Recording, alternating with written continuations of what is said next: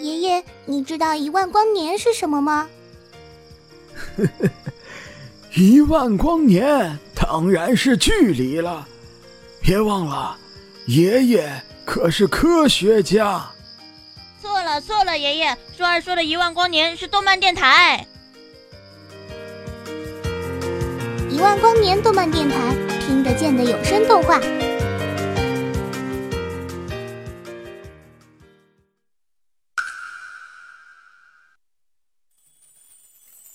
不知道，我还有几个十年可以等下去。我很清楚，能背靠背交付性命的同伴早就不在了，但我只能走下去，即便根本无法预料前路等着我们的到底是什么。也许是某一日千疮百孔，连尸骨都没有人仰赖，又或许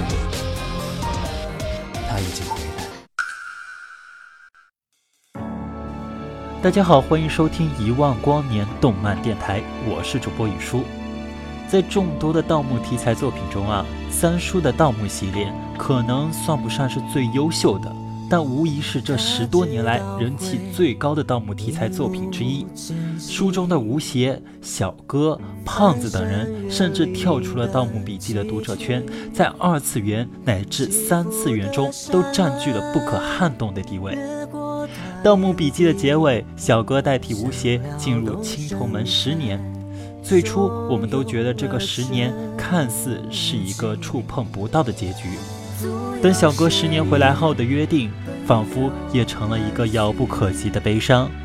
然而，在回望十年之约的那天，长白山上空前的盛况，一群群自发去接小哥的稻米，十年的约定和等待，都已经。在不知不觉中成为了过去。时间比想象中流逝的更快，岁月不老，老去的是我们。我们老去本来已经足够了。如果所有的故事都恰好停止在小哥回来那一刻，如果故事最后的画面是他们三人隐居在渔村，如果结局就到这里。那大概会是许多人心中最圆满的欣慰吧。翻开重启的第一页，我打从心底里是有些拒绝的。从《盗墓笔记》到《藏海花》，再到《沙海》，陪伴了十多年的《盗墓笔记》，熟悉多年的吴邪、胖子、小哥，我心底里第一次这么排斥再看到他们的故事的继续，再看到他们的冒险。一方面是心疼。心疼吴邪在熬过鲜血淋淋的十年后，难得有了片刻的安宁，剩下的时光都是岁月静好。一方面不忍，不忍心这些见证我们青春年少的他们，同我们一样，在看不见的时光里，慢慢的老去。他知道会一路寻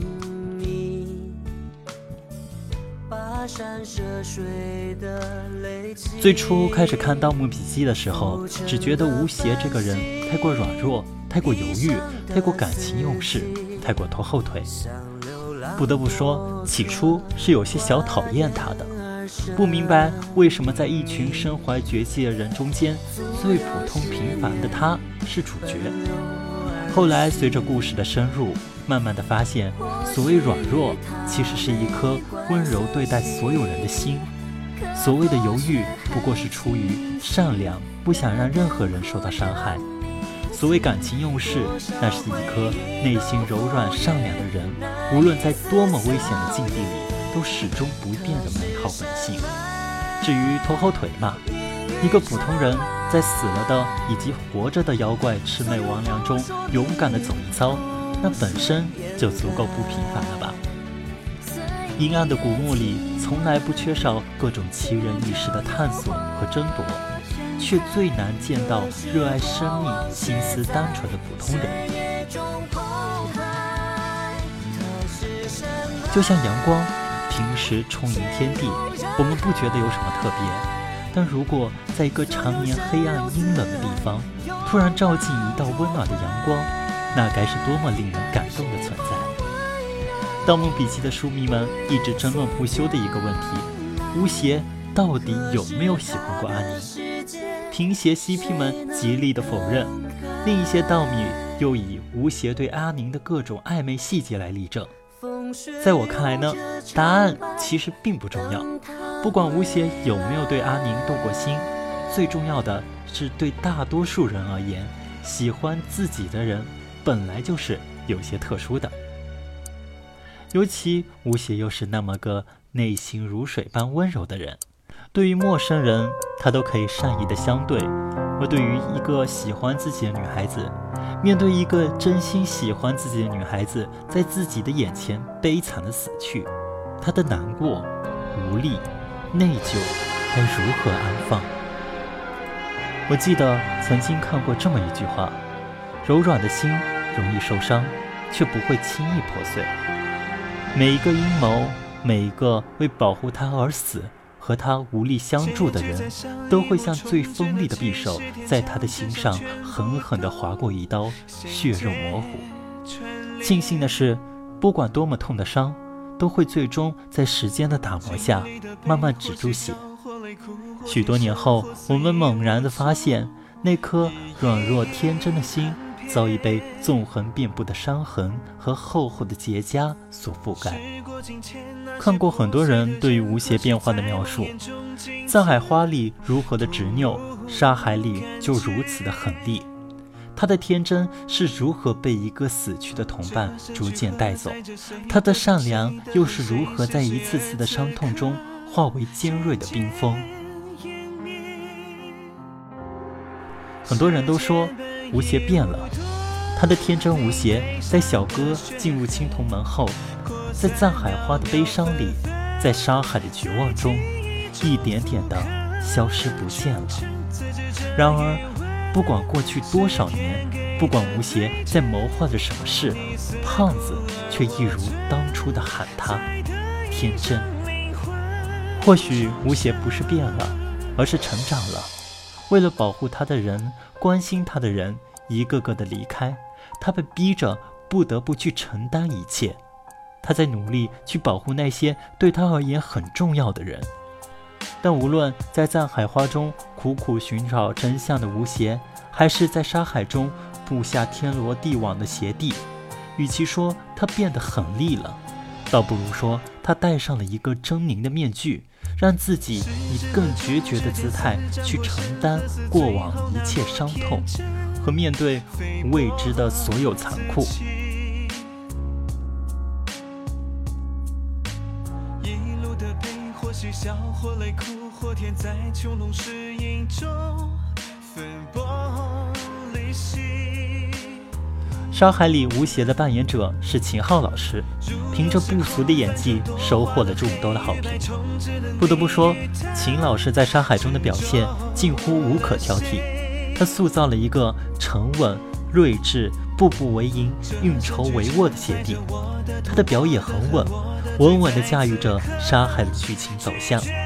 可在我看来，他所塑造吴邪这个人物最大的不足之处就是太稳了。太运筹帷幄了。个人觉得，沙海里的吴邪虽然布下了今天的棋局，虽然将每一步从计划到执行都进行了天衣无缝的筹谋，但是他其实是处在极端的状态中的。他的计划滴水不漏，可彼时的他却是一个偏执狂，偏执的用尽所有狠力决绝去武装自己，偏执的。痛恨着无力改变过去的自己，偏执着押上所有去赌一个疯狂的结局。我曾经不解，对人一向和善的吴邪，为何偏偏对黎簇苛刻到了极点？直到他说出了一句话：“看到你，就像看到曾经的自己。”一个不愿意面对，甚至痛恨过去自己的人。如何能够不偏执呢？好在他所做的一切都有了结果。好在后来小哥如约的回来了。直到小哥回来的那一刻，他终于放下了所有的偏执，终于同过去的自己握手言和。于是这才明白了，虽然那颗心早已被结痂的疤痕包裹，但层层的疤痕下掩盖的依旧是如初的善良和温柔。至此，我们的天真终于触碰到了久违的岁月静好。如果故事的结尾就停留在这一帧的画面，那该有多好呀！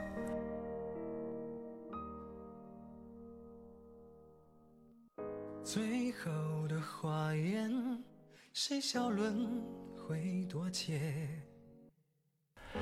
如果就到这里就好了，给铁三角里的天真一个温柔的结局，也给我们曾经的青春年少的天真一个得以安放的寄托。可是三叔却偏偏残忍的要让吴邪同我们一起老去。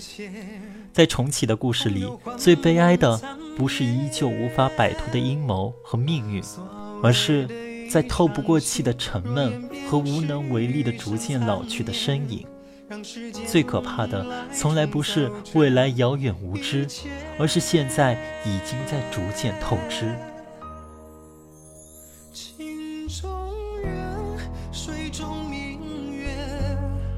重启里的吴邪，一边被所有经历累积起来的无力感包围压抑，一边却再也找不回让自己专注和狠绝的面具。他像是一个陷进迷雾深处、满心惶恐、找不到来路和去处，又不能在原地停留的行者。所以我私心想着，重启这部书是不该存在的。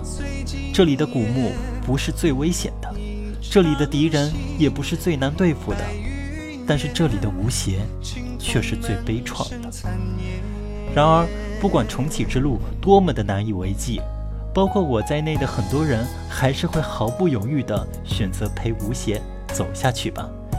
毕竟，那是我们心疼了十多年的吴邪呀。